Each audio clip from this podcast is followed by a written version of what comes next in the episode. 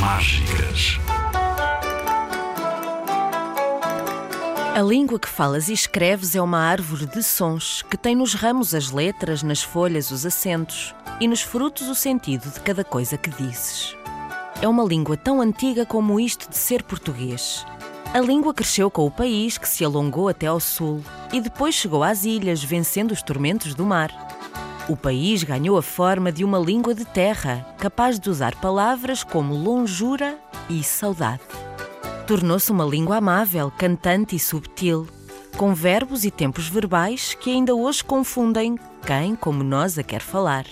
Foi a língua da viagem, do assombro e da aventura, usada para relatar descobertas e naufrágios, triunfos e derrotas nas mais remotas paragens enquanto os porões se enchiam com as raras especiarias que tanta fortuna fizeram.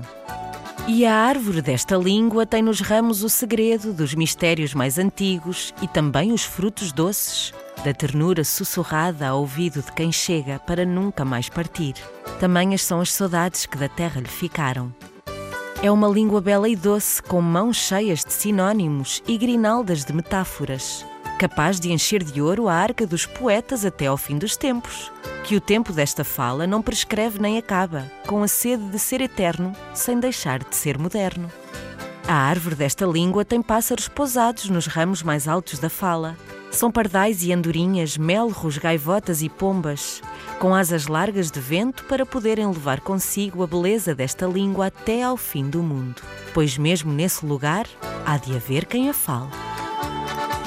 É uma língua que se veste de baiana no Brasil, ganhando feitiços de som em Angola e Moçambique e novos significados lá para as bandas de Timor.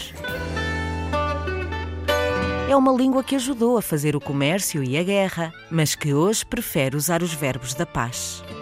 É uma língua de terra e de mar, verde, azul e luminosa, que, mesmo não usando a rima, faz poesia em prosa e se debruça sobre o rio, seja Tejo ou Guadiana para deixar ir com as águas tudo o que tem para contar, porque a memória das lendas nunca se há de apagar.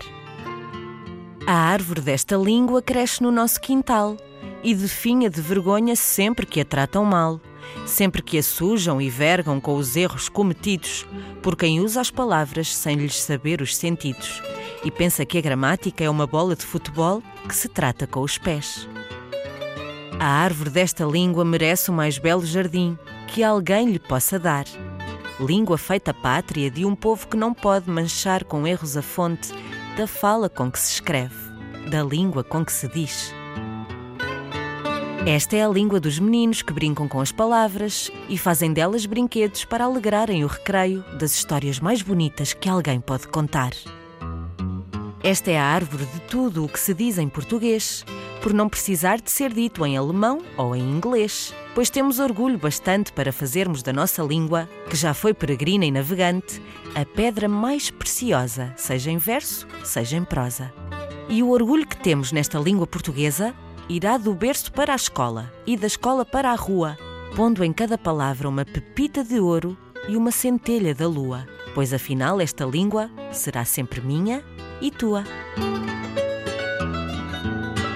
O poema que acabei de te ler foi escrito por José Jorge Letria. Podes encontrá-lo completo no livro Esta Língua Portuguesa, da editora Ambar.